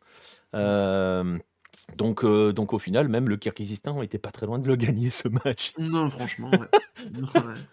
Et au final, donc, cette histoire-là, elle coûte cher aux Omanais, puisque, bah, puisqu'au final, ils n'ont que deux points. Et donc, avec deux points, ils ne passent pas. Ce qui fait les affaires de l'Indonésie. Ce qui fait les affaires de l'Indonésie, dont le seul, la seule gloire dans cette compétition aura été de battre le Vietnam. Voilà. Et donc l'Indonésie est en huitième de finale. Ouais, ouais. Suffit de jouer un, match comme il faut et puis c'est bon. C'est ça. Et alors, on disait hein, euh, souvent la course à trois points. Ça, tu vois, ça a quand même un tout petit peu changé par rapport à, à, 2019, puisqu'en 2019, euh, il n'y avait qu'une seule équipe qui avait quatre points. Mmh. Euh, parmi les troisièmes. Tous les autres en avaient trois, sauf la Palestine, je crois qu'en avait deux. Euh, mmh, là, on a quand même trois des quatre troisièmes qui ont quatre points. Hein. Mmh, euh, et, reste donc cette fameuse Indonésie, ben voilà, hein, qui, se qualifie. bah, je sais pas ce qu'ils peuvent en attendre maintenant, parce que l'Indonésie, quand même, ça a été. ils ont pris un bouillon face à l'Irak. On en parlait hier, n'empêche, le Vietnam peut vraiment avoir des regrets. Bah, Parce qu'il aurait, suffi de, il aurait suffi de gagner ce match contre l'Indonésie et c'était en huitième. Bah, concrètement, c'est ce qu'on avait dit à la fin du match contre le. Mm. Enfin, tu vois, quand Vietnam a été éliminé. c'est ce mais hier, hier, hier, on pensait pas que l'Indonésie allait se qualifier. Donc là, là c'est encore plus vrai. Euh, décevant pour le Vietnam. Bah, surtout quand tu vois comment ils perdent face à l'Indonésie, en mm. fait. Donc, euh, donc c'est vrai qu'il peut y avoir de gros, gros regrets pour le coup. Euh, voilà. C'est comme ça. Leur perf contre l'Irak était honorable. Ouais, enfin bon, euh, oui, je suis d'accord. Enfin, honorable. Honorable, ouais. C'est pour pas dire nul. C'est l'Inde qui a fait les choses nulles et puis t'as l'Indonésie qui a fait les choses honorables. Ah, alors, je suis d'accord, je suis d'accord avec toi, hein, Xixon, sur le côté euh, bah, par rapport à ce que vient de dire euh, Kylian. Ils sont pas au niveau de l'Inde ou de la Chine. Oui. Mais on est sur du honorable quand on est gentil, tu vois, pour donner des encouragements. Parce que bon, on n'a pas vu grand chose de l'Indonésie quand même. Hein. Non. Enfin, ils ont pris, enfin, contre l'Irak, tu sentais que c'était dur le match quand même. Mm. Il y a des choses intéressantes. Euh, voilà, il y a... ils arrivent à faire quelques trucs. C'est la différence, par exemple, avec l'Inde, ou qui ne s'est pas enchaîné trois passes. L'Indonésie est capable de faire des choses. C'est mm. limité, mais ils arrivent à faire des choses. Mais bon, euh, voilà. En tout cas, bah, en tout cas, voilà, ça qualifie l'Indonésie. Euh, je vais vous montrer le groupe, le, classement de ce groupe quand même. C'est l'Australie qui va être content. Voilà, c'est, on va en parler justement dans un instant. Euh, donc l'Arabie Saoudite remporte ce groupe devant la Thaïlande. Euh, il me semble, euh, je ne sais pas si je te piège en disant ça, il me semble que c'est le meilleur total de l'histoire de la Thaïlande en Coupe d'Asie, 5 points. Oh, sûrement, oui. déjà, ça fait deux, pays de l'ASEAN qualifiés en huitième, ça déjà, ça doit être historique, ou pas loin. Et, quand on voit les, les circonstances, tu vois, mm. on en avait beaucoup parlé avec Joe de la Thaïlande, du contexte. Ben, mine de rien, euh, c'est pas mal quand même. Parce que finalement eux ils ont pas grand chose à se reprocher sur leur groupe. Euh, ils ont géré ils ont géré leur groupe en fait. seule équipe à ne pas avoir encaissé de but avec le Qatar. Voilà. Aussi. Ouais. C'est vrai. C'est vrai. Et voilà. Donc ils ont euh, ils ont clairement bah voilà ils ont clairement clairement géré tranquillement. on va en parler, on va en parler des huitièmes. On va faire peut-être un rapide tour d'horizon de, ces, de, cette phase de groupe. Euh, concrètement, j'ai envie, pour, te lancer là-dessus, euh, est-ce qu'on est, à part l'Iran, on est plutôt déçu des prétendants et favoris? Et euh, voilà, on retient l'Iran qui est pour l'instant le seul à avoir véritablement montré qu'il n'était pas là pour rigoler et on souligne la performance irakienne? Bah, globalement, en fait, je trouve que les, les poules ont énormément rebattu les cartes dans le sens où, avant que ça commence, on avait quand même une image d'un Japon largement favori, d'une Corée en embuscade, éventuellement avec, euh, avec euh, l'Australie et l'Iran. Et après, voilà. Là, tu as, vraiment l'impression que bah, la Corée et le Japon peuvent se faire sortir à tout moment. L'Australie, bah, même si dans les faits, ça, ça fait à 7 points, ça reste quand même vraiment pas terrible. Et du coup, ça fait comme si l'Iran était favori. Mais l'Iran, on connaît les difficultés qu'ils ont après à partir des quarts. Euh, nombre de matchs où ils passent à travers à chaque fois depuis des années, depuis des éditions. Donc ça rabat vraiment les cartes. Au final, est-ce qu'on est capable de dresser un unique favori là? Non. Ouais, j'en ai pas. Bah, disons que on, voilà, c'est comme tu dis, euh, parce que et c'est ce qu'on avait dit aussi hein, au tout début de la compétition et c'est ce qu'on avait écrit dans le guide, parce que Boris avait écrit dans le guide. Euh, L'Iran, quand tout va bien, ils sont injouables. L'Iran, faut guetter le moment où ça va être un peu plus difficile. Euh, parce qu'ils ont quand même la grande capacité à, bah, se, tirer une balle dans le pied, les Iraniens, mm. euh, à péter des durites, en fait, concrètement. Mm. Donc c'est vrai qu'on les attend dans la, face à la première difficulté, voilà, véritablement. C'est ça. Euh, mais c'est vrai que pour l'instant, les autres, mm. l'Australie, trois petits points. Après, c'est Graham Arnold, hein, ça va loin. Hein. Oui, oui, c'est souvent ça, ça va loin. C'est comme le Qatar. C'est moche, mais ça va loin et le, et le, en fait, c'est ça. Je, trouve que, comme tu disais, ça, ça, ça, a rebattu les cartes, mais je trouve qu'au final, cette phase de groupe laisse plus de questions que de certitudes. Euh, C'est-à-dire qu'au final, à part, à part l'Irak et l'Iran, ouais. t'as que des pays qui, qui, ont des interrogations. Du moins, je parle parmi les, les, les, les prétendants au quart, du moins, je parle. Mais euh, c'est qu'à part l'Irak et l'Iran, les autres euh, peuvent arriver avec beaucoup d'incertitudes et se poser beaucoup de questions. Ouais. Si Marseille Leno dégage les bouffeurs de kangourous, on va kiffer l'Indonésie pour 25 ans. Ouais, mais enfin bon, euh, on va pas. Vous savez quoi, on va les regarder, les huitièmes de finale, on va se poser dessus. Parce que il y, a deux, le, haut du, le haut du tableau et le bas sont très intéressants parce que ça pourrait amener, enfin, il y a une partie, des deux parties qui sont intéressantes parce que ça pourrait amener potentiellement l'Irak en demi et le Qatar en demi, ce qui serait assez, voilà, bah, c'est ça. On va, on, va les, on va les regarder, euh, on va les regarder justement ces, euh, ces huitièmes de finale. On va démarrer, euh, on va démarrer par la partie gauche sur leur, leur présentation. allez, on va commencer par la partie gauche. C'est c'est même pas dans la logique voudrait qu'on démarre à droite parce que si vous voulez savoir par rapport à la présentation, c'est le, tableau euh, donné par euh, la Confédération asiatique, hein, partagé par la Confédération, enfin par l'Asian Cup, par le, Twitter officiel de l'Asian Cup. Et, euh, si vous voulez savoir, le premier match, c'est Tadjikistan, Émirats Arabes Unis, donc il faut regarder en bas à droite. Mais non, le premier match, c'est c'est Tadjikistan, ils doivent jouer à 17h30. Le premier match, ah, c'est l'Australie. C'est l'Australie, c'est Australie-Indonésie. C'est Australie-Indonésie, pardon. Oui. À 14h30. Non, 12 non, Ah oui, j'ai pas les bonnes horaires. J'ai pas les bons horaires. 12h30 et 17h les matchs. Ouais, ouais, c'est ça. J'avais les horaires de là-bas. Euh, j'étais en train de regarder un tableau où j'avais les horaires de là-bas. Donc 12h30 et 17h. voilà, bah après on peut regarder, voilà, on va les regarder justement. alors vous voyez comment ils sont placés. donc la première session, elle aura lieu dimanche. les premiers matchs ont lieu dimanche. comme le disait Kylian à l'instant, midi et demi, Australie, Indonésie, 17h, Tadjikistan, Émirats Arabes Unis. bon, bah voilà, hein, Australie, Australie, Indonésie. L'Australie, ce qui est incroyable, je trouve, avec euh, Graham Arnold, c'est que ces équipes, elles sont moches à voir jouer. Euh, elles s'en sortent à chaque fois, par, très souvent à l'arrache. Et en plus, elles ont souvent de la, de la chance au tirage. Parce que franchement, de les voir prendre l'Indonésie, c'est peut-être la meilleure chose qui pouvait leur arriver. Hein. Ah, c'est sûr. Bah, c'est l'équipe la plus faible qui accède, qui accède au huitième, sans aucun doute. Même si la Syrie, ça peut se défendre avec la Syrie. Mais. Euh, c'est quand même, c'est quand même l'équipe la plus faible qui n'a pas montré grand chose. Et quand on voit, même, si le contexte sera différent, quand on voit les difficultés qu'a eu l'Indonésie à avoir de l'animation face à un Japon qui laissait des espaces, je ne sais pas imaginer ce que ce sera face à une Australie qui défend beaucoup mieux. Et oui. Alors pour le coup, les espaces, quand tu joues l'Australie, euh, ça n'existe pas. Hein. C'est pas le désert australien. pour le coup, euh, tu es dans une ville surpeuplée. Hein. Tu es à Sydney. Hein. Donc mmh. euh, voilà. Euh, donc ça sera le premier match, le premier match de ces huitièmes de finale. Sur le papier, c'est déséquilibré, mais on a vu qu'il se passe des choses hein, parfois. Mmh. Euh, donc voilà, comme, comme j'ai dit chez Kylian, au moins, Jordi Amat ne sera pas largué sur la vitesse. C'est vrai. par, contre, par contre, physiquement, le problème, c'est que Amat, sur la vitesse, il se fait larguer, mais physiquement, il se fait larguer parfois aussi. Pour, le coup. Et on va, on va attendre du coup le, but sur corner d'Ari Soutar, hein, qui vient toujours pas, mine de rien. Ouais, je sais pas s'il viendra. Hein. Donc. Euh... Ah, remarque, remarque c'est vrai que sur le, corner, l'Indonésie a parfois eu du mal, donc peut-être. Ah ouais, ouais. Donc euh, bon. Puis bon, il fait quand même 5 m 50 et que c'est l'une de ses principales qualités. Euh, bon, je suis méchant, je suis méchant parce qu'il a quand même pas un jeu au pied si mauvais que ça. Euh, un nouveau but de raccro de Klaxon Irvine, j'aime bien ce surnom. Euh, il est bien celui-là, je le garde. il est pas mal. On va, on va le réutiliser celui-là, Francky. joli tableau ouvert, équilibré, varié géographiquement, ça c'est vrai. L'Iran et le Japon, on va en parler dans un instant. les Émirats contre le Tadjikistan, ça sent la surprise. Alors ben justement, merci Tango, mmh. premier message, merci de me, de me faire la transition. C'est bien quand les gens du chat te font les, transitions. Mais c'est à ça que tu vois que tu as un chat de gens pointus. Euh, puisque ça sera le deuxième match. Et c'est plus ouvert que ça n'y paraît euh, pour ceux qui ne connaissent pas un petit peu ou qui n'ont.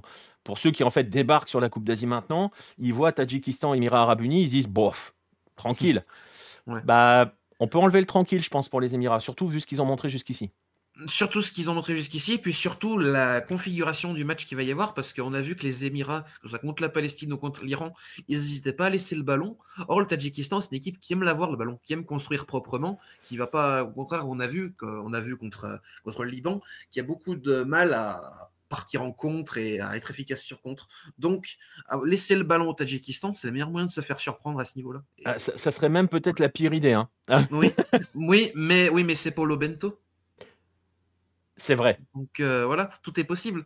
Et pour le coup, bah, les Émirats seraient capables de faire ça. Ce qui, pour le coup, dans ce cas, mettrait vraiment le Tadjikistan dans des bonnes conditions et pourrait, pourquoi pas, créer l'exploit, même si les Émirats restent favoris, évidemment, rien qu'à l'expérience. Voilà, alors parce qu'il va y avoir ce facteur, on le dit, c'est une nouvelle compétition qui démarre. Hein. Là maintenant, euh, la phase de groupe, c'était bien gentil, ça occupe tout le monde, on s'amuse bien, on rigole, on voit des scénarios où parfois on fait la sieste ou des choses comme ça. Euh, mais là, on est entré dans la formule coupe, donc là, il y a une pression supplémentaire. Cette pression-là, le Tadjikistan, bah forcément, on ne la connaît pas. Hein. Eux, ils ont, déjà, ils ont déjà réussi leur pari. Et justement, ça va être aussi une des questions de savoir si est-ce que dans leur tête, ils n'ont pas déjà gagné. Euh, et que donc, c'est toujours le risque hein, quand tu dis bah, le match d'après c'est du bonus. Tu l'entends parfois sur des parcours en coupe. Euh, attention à la notion de bonus. Euh, on est d'accord que Kamolov ne sera toujours pas là. Hein. Bah, vu son geste, ça serait il surprenant. Bah, il avait pris un rouge direct. Normalement, c'est deux matchs le rouge direct. ouais, oui, mais sûrement. Mais putain, de toute façon, vu le geste, franchement, s'il prend qu'un match, bon.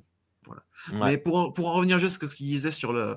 Je me re-risquais à dire que je pense que le Tadjikistan fera pas comme. Enfin, du coup, j'avais dit ça pour la Jordanie, mais là, le Tadjikistan, connaissant les, les joueurs qu'il y a, c'est des gars qui, peu importe qui, qui ils affronteront, peu importe le contexte, ils iront à fond. Donc, euh, euh les gars, c'est des morts de faim. Rustam Seyrov, c'est mort de faim. Et l'entraîneur, je pense que Petar Segert, il est, incroyable. Qui va dire, c'est pas le genre de gars qui va dire, bon les gars, vous y allez doucement, c'est bon, on a rempli le contrat. Bah déjà, il l'a fait à aucun match pendant la phase de groupe, et là, forcément, maintenant, en plus que euh, c'est, enfin là, de toute façon, t'as pas le choix. Il y a plus de calcul maintenant. Donc euh, ça, c'est clair. Est-ce qu'il a retrouvé ses lunettes? Est-ce qu'on a des nouvelles des lunettes de, de Petar Segert Ah, je sais pas. Ah bah tiens, la question que Letco pose aussi euh, à l'instant dans ah. le chat, c'est une vraie question hein, parce qu'ils les avaient plus à la fin. Mais, euh, mais bon, alors ce qui est vrai, c'est qu'on a tous quand même, euh, parce qu'on a parlé de choses parfois un petit peu négatives ou des choses comme ça sur certains matchs, le Tadjikistan fait partie quand même des coups de cœur de cette phase de groupe, justement parce qu'il n'a pas envie de se comporter comme un petit, parce qu'il est là pour poser son jeu. Il a un jeu très Asie central aussi. Hein. ça va vite, c'est technique, ça combine, c'est très Asie centrale. Et c'est aussi ce qu'on aime quand même. Hein. Oui, c'est sûr, c'est ça. C'est une équipe très jeune en plus, donc euh, ce genre, ce genre d'équipes qui sont prometteuses pour l'avenir et tout, c'est des coups de cœur en principe. Ouais, c'est vrai. T'accroches plus à une équipe qui joue bien, qui a 24 ans de moyenne d'âge, qu'une équipe qui joue bien, qui a 32 ans de moyenne d'âge. Ouais, ça c'est vrai, ça c'est vrai. Donc, euh, donc voilà, c'est euh, en tout cas sur les matchs de dimanche, enfin sur les deux matchs de dimanche, sur le papier, c'est le match le plus ouvert, hein, très clairement. Oui. tant on imagine quand même mal l'Indonésie inquiété sur la du. Enfin, inquiéter l'Australie. L'Australie est inquiétante toute seule, en fait. Mais, oui, euh, c'est ça.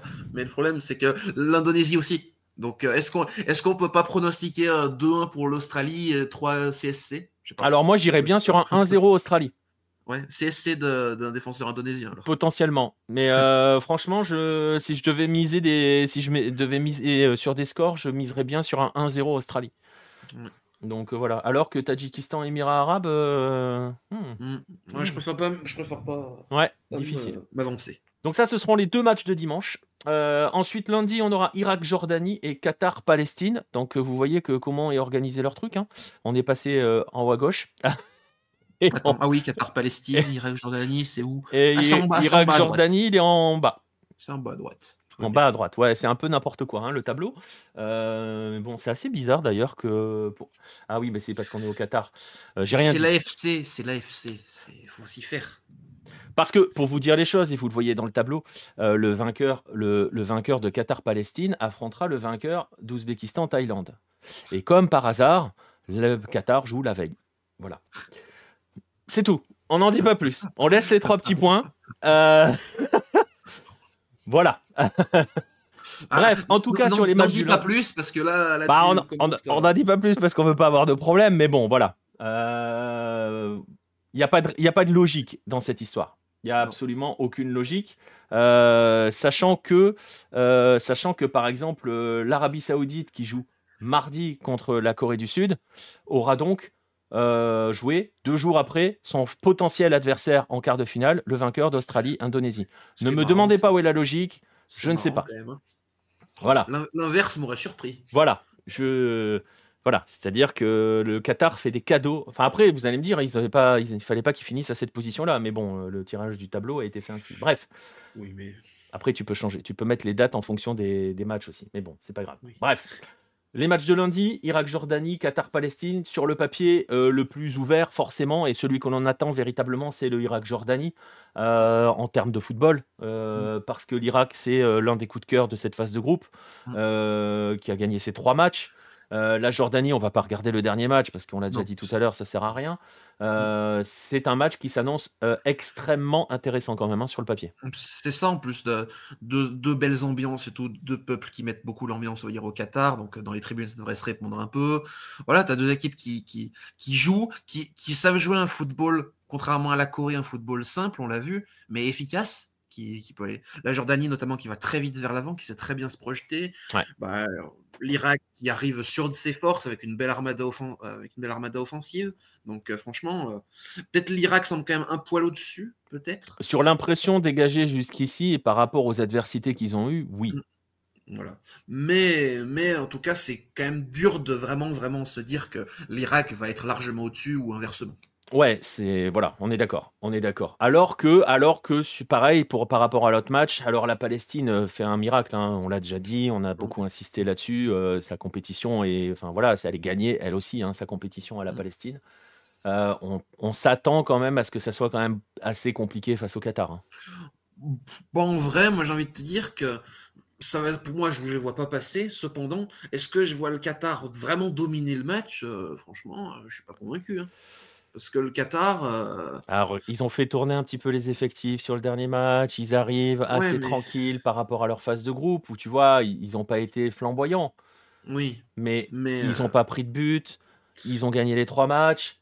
Tu vas me dire, ils n'avaient pas d'adversité, hein, pas beaucoup. Ils ont un petit peu souffert face au Tadjikistan. Même, euh, voilà, c'est le match forcément où ils ont le plus souffert. Euh, ils s'en sortent un peu à l'arrache face au Tadjikistan. Mm. Mais voilà, quoi, ils sont, ils, sont, ils sont sereins quand même. Mais moi, ce qui me pose problème avec ce Qatar, c'est le. T'enlèves, t'enlèves euh, Afif et Al-Khaidos que ce soit Abdouri Sag, que ce soit Al Ali, mais c'est qu'on les a pas vus. Enfin, ou quand on les a vus, c'est pas en bien, malheureusement. et pour le coup, je pense qu'Al Ali est censé avoir un rôle, il a, il a censé avoir un rôle plus qu'important dans cette équipe. Et pour l'instant, il y est pas. Donc ça peut, ça peut poser peut-être pas des problèmes pour euh, le match contre la, Palestine, mais il faudra quand même euh, noter ça pour plus tard aussi. Bah, c'est-à-dire que oui, il faut qu'il se réveille. Il a été, un, mmh. il a été passeur, mais c'est vrai qu'on l'attend buteur. On rappelle qu'Al mmh. Ali a mis 9 euh, buts lors de la dernière Coupe d'Asie, avait survolé cette Coupe d'Asie en 2019, dans une équipe qui survolait déjà la compétition. Euh, mais comme le dit Letko, il peut aussi en profiter maintenant pour se réveiller. On, l'espère pour lui parce que c'est un joueur magnifique, hein, Oui, mais euh, voilà, la défense qatari m'a l'air bien fébrile. Oui, on va voir. Euh, ça me paraît quand même compliqué d'envisager un, exploit palestinien. Peut-être que je déclenche un effet Halo hein, sur un match, c'est possible, mais on le souhaite tous. Évidemment, on le souhaite tous. Mais c'est vrai que pour le coup, la, la marche paraît quand même assez haute. Hein. En fait, moi, moi, pour moi, je vois vraiment, je, pense vraiment que le Qatar, euh, enfin, euh, même, même, même sans être beau, pourra sur un exploit d'Akram Afif, comme il l'a fait contre le Tadjikistan ou, ou comme la Chine avec El Raidos, pourra faire quelque chose. Mais dans le jeu produit, moi, je vois bien la Palestine vraiment un peu au-dessus, potentiellement faire euh, comme, comme le Tadjikistan, c'est-à-dire dominer, mais malheureusement, la Palestine, il y a quand même eu beaucoup de problèmes à la finition. Oui. Euh, Dabar, qui même si il a marqué euh, deux buts, il a quand même beaucoup, beaucoup raté aussi. Donc euh, voilà. Moi, je pense que la Palestine peut, enfin, va montrer des bonnes choses. Par contre, effectivement, c'est compliqué d'imaginer qu'elle puisse passer. Ouais, exactement, c'est bien résumé et voilà, c'est, euh, Gringo pris pour, euh, la Palestine en quart. Alors c'est vrai que défensivement le Qatar, euh, oui je suis d'accord avec toi, hein, sur Lucas Mendes. bon, déjà la pertinence de sa naturalisation, déjà, mais alors en plus sur le terrain, elle se pose encore plus la question. j'allais dire un truc, mais en vrai, voilà, j'allais dire: «J'ai bien aimé son premier match, mais c'était contre le Liban, donc ça compte pas». Ouais, bah, même déjà face au Liban, il y a eu des moments compliqués quand même, hein. Ouais, mais oh, De mémoire, la première mi-temps de Lucas Mendes, c'est pas ouf. Hein. Ouais, mais balle au pied, moi j'avais bien aimé quand même, parce que c'est le seul qui arrivait à, à faire. Euh, à, à, comment dire on va pas dire il a été parfait au pied, mais il arrivait, on va dire, casser des lignes là où les autres en étaient absolument incapables. Ça ouais, mais dans son placement défensif. Euh, ah oui, c'était compliqué. Mais globalement, tout, tout, a été compliqué. Le match de Pedro Miguel aussi, euh, latéral droit, fou. Oui, oui. C'est vrai que défensivement, et, en plus, tu vois, tu le dis par exemple, on sait aussi que le jeu dans les couloirs de la Palestine, on a beaucoup insisté mm. hein, sur, euh, sur cette Palestine avec des centreurs qui ont quand même de sacrés pieds. De certaines qualités de centre, ça peut poser de vrais problèmes à cette défense, c'est vrai. Hein. Al-Batat va être face à Mohamed Ouad et Lucas Mendes. Donc c'est tout est possible en fait. C'est vrai, c'est vrai que euh, si la Palestine arrive à avoir le ballon, le risque, en fait c'est ça le truc, c'est est-ce que mm. la, Palestine va avoir beaucoup le ballon? Probablement pas, mais euh, bah, écoutez, on verra bien. Les Palestiniens avaient fait un gros match contre les Émirats Arabes Unis, c'est dommage qu'il n'y ait eu qu'un nul. Oui, euh, oui, oui, c'est vrai. Bonsoir à ma foi qui est là. ce serait un exploit énorme de la Palestine de sortir le pays organisateur. Oh, ce serait un coup de tonnerre. Hein. On peut dire les choses comme ça. Ça serait un coup de tonnerre. Le Qatar, euh, tenant du titre, pays hôte, qui se fait exploser, euh, qui sort, enfin pas se fait exploser, mais qui sort en, parce qu'il n'est pas sûr qu'ils prennent une tôle non plus. S'ils se font éliminer, ils peuvent tout à fait perdre un zéro au tir au but. Hein. Euh, le Qatar qui se fait éliminer par la Palestine dès les huitièmes de finale de la compétition qu'il organise en tenant du titre, oui, mmh. forcément, c'est Surtout qu'ils sont sur un parcours presque fléché pour au moins atteindre l'équart, voire les demi. Donc, euh, eh ben, ouais, c'est ça. C'est bah, justement, hein, on va, on va y aller sur la suite de, de, de, de, leur, de ce programme justement de Coupe d'Asie, puisque eux, donc, leur adversaire jouera le lendemain. Euh, mmh. à midi et demi, ça sera Ouzbékistan-Thaïlande. Match qui est finalement assez ouvert, euh, même si on sent que l'Ouzbékistan s'est mis petit à petit en marche quand même. Puis surtout que l'Ouzbékistan va enfin peut-être affronter une équipe contre laquelle il sera à l'aise parce que la Thaïlande joue et l'Ouzbékistan aime jouer contre les équipes qui jouent. Euh, ce qui n'a pas été le cas de l'Australie, ce qui n'a pas été le cas de la Syrie. Bah, toute la question est de savoir si la Thaïlande va jouer ou si la Thaïlande va essayer de faire ce qu'elle a fait cet après-midi. Ouais, je pense qu'elle va jouer quand même la Thaïlande, non? Je sais pas. Enfin, ça dépendra de ça du coup au final. Ouais. Je sais pas. Je sais pas, ouais. Après, euh, tu l'as dit, hein. tu l'as dit, elle peut s'appuyer, elle peut s'appuyer sur sa solidité défensive. Hein. Mmh, mmh. Donc, euh, Je sais pas, mais euh, c'est peut-être plus ouvert qu'il n'y paraît ce match, parce que ça peut vite être un match piégeux hein, pour l'Ouzbékistan, qui est forcément favori sur le papier, mais ça mm. peut être vite piégeux cette histoire ce qu'il y a, c'est que si la Thaïlande marque tôt, ça peut être très piégeux pour l'Ouzbékistan si derrière il, pose le bus le reste du match. Est-ce que l'Ouzbékistan a les armes pour aller chercher l'égalisation face à cette Thaïlande? Parce qu'autant face à l'Australie, bon, le match, euh, l'Australie, ils n'en avaient rien à faire du match, l'égalisation, ouais. l'égalisation ouzbek, euh, voilà. Mais contre la Thaïlande qui va jouer, pour, on va pas dire sa vie, mais pas loin, est-ce que si la Thaïlande marque tôt, ça peut pas déjà être fini pour l'Ouzbékistan ou presque Bah c'est ça, ça sent le, c'est le match véritablement de tous les dangers. Et puis il y a toujours cette fameuse question que l'on aborde à chaque fois avec l'Ouzbékistan de cette notion de plafond de verre. Est-ce qu'ils vont arriver à le mm. briser? C'est une question qu'on peut poser sur le Japon et qu'on posera un petit peu après sur ce côté euh, euh, mental du est-ce que l'Ouzbékistan va euh, pouvoir endosser, parce que là, ils sont favoris sur le papier, véritablement, répondre aux attentes qui sont euh, placées en lui, parce que chez les A, pour l'instant, c'est toujours le problème hein, de mmh. l'Ouzbékistan. C'est pas un problème de qualité. Alors, ils ont des absents. Hein. Ils, sont, enfin, ils ont surtout un absent de poids devant. Mais, euh, mais cette équipe-là, normalement, euh, voilà quoi. L'Ouzbékistan, il a du mal face au bon bloc défensif. Je pense que ça va finir au tir au but et victoire thaïlandaise, nous dit Xixon. Bah, peut-être. Hein. Puis le problème surtout de l'Ouzbékistan, c'est que, c'est que Katanes, il est vite dépassé tactiquement aussi. C'est-à-dire que c'est pas un entraîneur qui va forcément qui va vraiment réussir à changer le cours d'un match. Ouais. Ah. alors les, mauvais gens diront que c'est ce qu'il a réussi à faire contre contre l'Iran pour les qualifs à la Coupe du Monde 2026, certes, mais globalement, sinon c'est rarement le cas. On va dire que globalement, généralement, il n'y a pas de plan B. Non, c'est ça. Euh, donc voilà, les Thaïlandais sont capables de garer le bus, contrairement par exemple à la Malaisie. Bah, ils l'ont montré un petit peu aujourd'hui. Hein. Ils ont montré aujourd'hui, euh, parfois en souffrant, parfois avec un peu de chance, qu'ils peuvent, ils peuvent tenir un résultat. Euh, je rappelle, précision importante parce que je ne l'ai pas dit, euh, que c'est 90 minutes prolongation tir au but. C'est pas voilà, il y a prolongation s'il y a match nul à la fin du match. Voilà, donc ça change beaucoup de choses et c'est pas la Copa América non plus. Donc ça change beaucoup de choses. Il y a prolongation, c'est-à-dire que faut les tenir les 120 minutes si tu veux jouer le match nul. C'est entre guillemets plus facile de le jouer sur 90 minutes. On en a vu qu'il le mettait en vraie stratégie et ça fonctionnait. Donc mmh. c'est un paramètre aussi euh, à prendre en compte. Ça, ce sera le match de, donc de mardi midi 30. Et mardi, la journée elle est quand même assez excitante parce que le soir, enfin le soir, l'après-midi, 17h, c'est le fameux Arabie Saoudite-Corée du Sud. Mmh. Duel de prétendants. Il y en a un qui va rester sur le carreau. Euh, il y en a un dont le sélectionneur national sera peut-être viré à l'issue de la compétition. Pas sûr. Mais euh, si, parce que je pense que pour l'un comme pour l'autre, une élimination en huitième, ça pique. Hein. Ah, mais je sais Mancini, pas. sûr, Pas parce qu'il est là depuis pas longtemps. Ouais. Donc, euh, voilà. Et Klinsmann, il n'est pas vraiment arrivé. ça, ça, Klinsmann, il est encore, il est, encore aux États-Unis. il est bon. Donc on sait jamais. Mais en tout cas, sur le papier, euh, sur le papier, ce Arabie Saoudite, Corée du Sud, forcément, c'est le match que l'on attend, hein, parce que c'est, euh, c'est, je suis en train de revoir très rapidement, c'est quand même la très très grosse affiche de ces huitièmes. Bah, le seul duel entre deux, entre deux des équipes qui étaient à la Coupe du Monde. Oui. C'est vrai. Donc euh, voilà, match qu'on attend. On a évoqué longuement hein, l'Arabie Saoudite et la Corée du Sud ce soir, donc euh, je pense qu'on va pas en rajouter plus sur ces deux équipes. Vous connaissez mm. leurs qualités, vous connaissez leurs limites, surtout les limites de la Corée du Sud, parce que pour l'instant, les qualités de la Corée du Sud, on ne les a pas vraiment vues. Euh, difficile de pronostiquer ce match, c'est effectivement l'affiche prestige de, ces huitièmes. Mm. Donc ça sera le match de 17h mardi. Et mercredi, les deux derniers huitièmes de finale. Euh, on débutera à midi et demi. Euh, tiens, d'ailleurs, j'y pense comme ça, tu vois. Kylian, parce qu'on s'était dit, euh, tiens, la Corée du Sud. La Corée du Sud ne joue pas à midi et demi. Ah bon? Bah non, puisqu'elle joue à 17h contre l'Arabie Saoudite. Ah oui. Putain, ça va leur faire tard aux Coréens Ça va leur faire super tard. Ouais. Donc, tu vois, j'avais pas, j'avais pas tilté comme ça.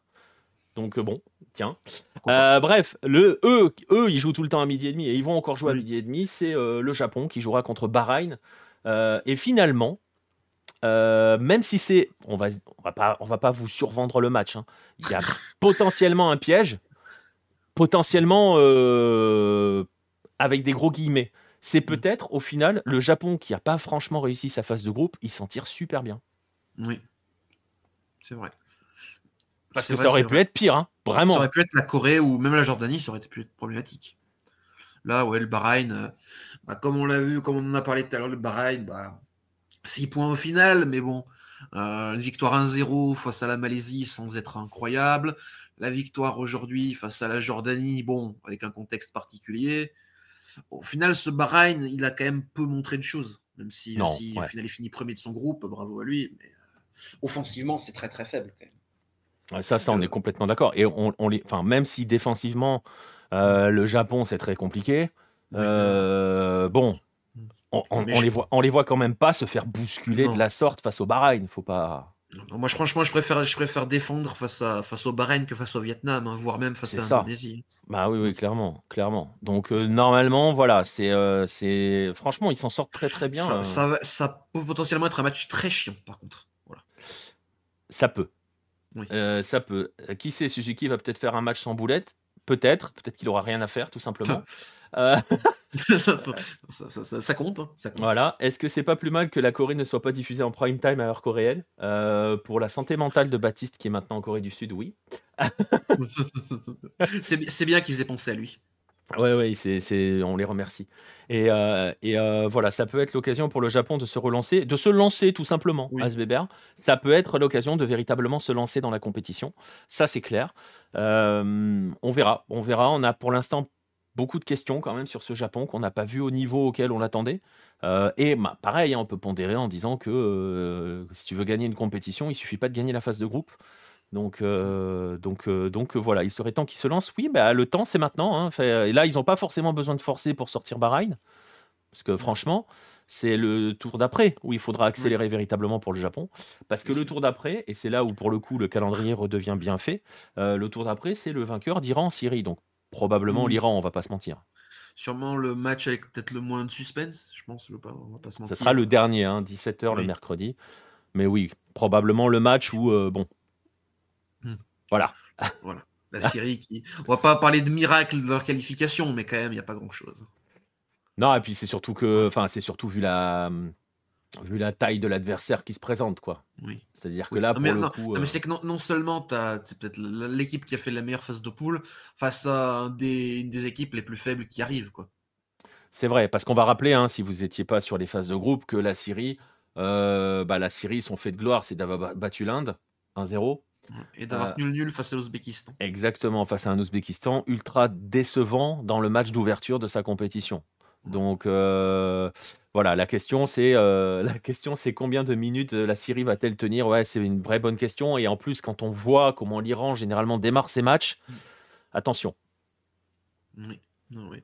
Après, ça va être. De toute façon, ce match, en termes de physionomie, ça va être défense, à, défense à 10 pour la Syrie et puis tentative de contre. Hein, voilà. Le c'est que, les, attaquants syriens sont même pas, enfin, ont quand même beaucoup raté en plus dans cette compétition, donc c'est dur d'être optimiste pour la Syrie quand même. Ouais, c'est dur d'être optimiste et c'est encore plus dur d'être optimiste que la stratégie de garer le bus. Euh, bah là, il faut la tenir 120 minutes quand même. Ah alors, il y a un, on l'a dit tout à l'heure, hein, il y a un angle sur lequel, un point sur lequel il peut y avoir euh, un moyen d'agir, c'est euh, d'essayer de faire dégoupiller les Iraniens. Mmh. Oui. S'ils sentent qu'il y a une difficulté, il y a moyen de les faire découpiller. Normalement, on sait qu'ils sont connus pour ça. Mais bon, voilà. En tout cas, on a une perspective d'Iran-Japon en quart de finale mhm. qu'on attend quand même, hein, avec impatience. Et la surprise totale, effet Hello, série Bahreïn. Incroyable. Alors là, si on a ça. Moi, je, vais, je vais en Syrie, je fais un, je fais un tour d'Asie, Syrie, Bahreïn. Ah, ah non, mais si on a ça, c'est incroyable. Là, pour le coup, si on a ça, je sais pas combien est la cote, mais euh, mais là, franchement, pour le coup, euh, Siri Bahreïn au secours. qui c'est qui attaque Qui c'est qui attaque dans un Siri Bahreïn Est-ce qu'on on laisse la balle au milieu et puis on attend? Siri Bahreïn, j'offre un livre, peut-être. Euh, je pense que je prends pas beaucoup de risques en faisant ça, mais bon. Euh, mais bon, voilà. Et, par rapport à la question du est-ce qu'on livera des huitièmes, ça va, ouais, faut voir.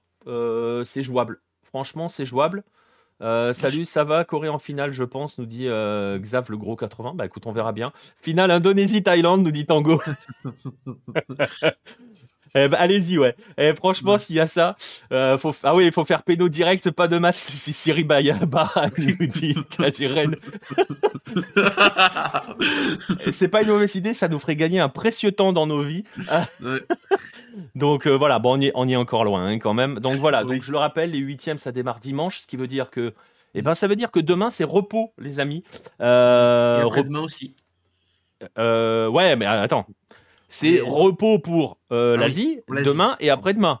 Mais pour jour de coupe, c'est repos que demain, parce que l'Afrique, ça arrive samedi. Ça sera notre prochain rendez-vous euh, par rapport à jour de coupe, puisqu'il y a la Cannes. Les huitièmes de finale de la Cannes, eux, débutent euh, samedi. Euh, je peux vous donner les affiches de samedi. Je vais le faire d'ailleurs, puisque ça sert à ça, puisqu'on arrive bientôt à la fin. mardi, mardi. Samedi 18h, Angola-Namibie. 21h, Nigeria-Cameroun sortez les pop-corn. Euh, Nigeria-Cameroun, euh, sortez les pop-corn. Voilà, ça peut être très très bon. Il euh, n'y a pas de pré-olympico ce... Il y a un pré-olympico ce soir? Ça joue demain, je crois, au pré-olympico, Francky, tu me mets le doute Parce que j'avais Brésil-Colombie demain, je crois. Attends, tu sais quoi? Je vais vérifier deux secondes. J'ai pas vérifié avant. Mais il me semble que ça joue demain à 21h. Il y a Bolivie-Équateur. Et à minuit, c'est Équateur. Et à minuit, euh, c'est ça, Brésil-Colombie. On fera le pré-olympico dans la nuit de vendredi à samedi. Donc demain, c'est un vrai repos, enfin plus ou moins, puisqu'on se retrouve à minuit. Euh, alors voyez, vous, voyez avec vous hein, si vous considérez que minuit c'est encore vendredi ou si on est déjà passé à samedi. Euh, il y a plusieurs écoles qui s'affrontent là-dessus. voilà, moi je suis de l'école du à minuit c'est samedi, mais bon. Ça dépend. Ah ben voilà, ça dépend. Moi, ça dépend, comme ça on se perd. C'est parfait. c'est ça, on se perd. Et c'est pour ça que c'est toujours très dangereux quand tu donnes des, euh, quand tu donnes des deadlines à minuit. Euh, tu vois, euh, et c'est pour ça que tu vois, par exemple, je crois que c'est par rapport, bah, tu vois, par exemple, à l'UFA, quand il faut, les clubs doivent rendre les listes mises à jour, tu sais, pour les joueurs qu'ils ont euh, bah, euh, là, par exemple, on, a, on va être sortir de la période des transferts. Ils ont le droit de faire, je crois, trois changements et ils redonnent, renvoient une liste pour la suite de la Ligue des Champions, l'Europa League, etc. Et ils jouent jusqu'à 23h59. Parce que minuit, bah, c'est un peu bâtard. Il y a des gens qui te disent, bah, moi, minuit, c'est le vendredi matin. Donc, euh, donc voilà. bref, donc on se retrouve samedi, soir pour jour de coupe à 23h, après les deux matchs africains. Euh, je crois que Farouk sera de retour samedi, j'ai un doute. Euh, si vous me donnez deux secondes, je vérifie. Et comme ça, sera, je serai absolument complet sur, euh, tout ce qu'on a dit. Je ne sais plus quand il revient, mon Farouk. tac, tac, tac, tac, tac. Samedi, ouais, c'est ça. Farouk revient samedi, donc pour débriefer l'Afrique. Ça sera un 100% Afrique, donc samedi. Puisque pour la partie asiatique, on se retrouvera dimanche soir. Il y aura de l'Afrique et de l'Asie dimanche soir. Entre-temps, un petit peu euh, de... Euh, ouais, Farouk revient pour les huitièmes. Euh, un petit peu de pré-olympico dans la nuit de vendredi à samedi. Brésil, Colombie. le temps pour moi, donc, eh ben, de te remercier, Kylian, d'avoir été encore avec moi ce soir. Bon, bah, merci, hein. toujours un plaisir. Et toujours partagé. On va se retrouver pour la suite hein, de la... Non, moi je serai, je, serai dispo pour les prochains jours de coupe pour l'Asie. Maintenant que les choses sérieuses commencent. Mmh. Ah, en, espérant retrouver le Baptiste. Oui. Mais bon, il peut pas trop avec le décalage horaire. Hein. Ça dort à cette heure-là. donc, euh, donc voilà, on verra bien. Bref, Merci à vous tous qui avez été présents dans le chat, une fois de plus, comme d'habitude. Euh, merci euh, pour vos, vos, commentaires, la pertinence de vos remarques. Euh, on se retrouve donc, je le disais, euh, samedi soir pour un nouveau jour de coupe. Ça sera l'épisode 14, entre-temps pré-olympico. Bonne nuit, euh, enfin bonne nuit, 22h40, sachant que quand on finit l'émission à 1h du matin, je dis pas bonne, je dis à peine bonne nuit. Bonne soirée. Bonne soirée à tous et on se retrouve samedi à 23h pour jour de coupe. Salut tout le monde.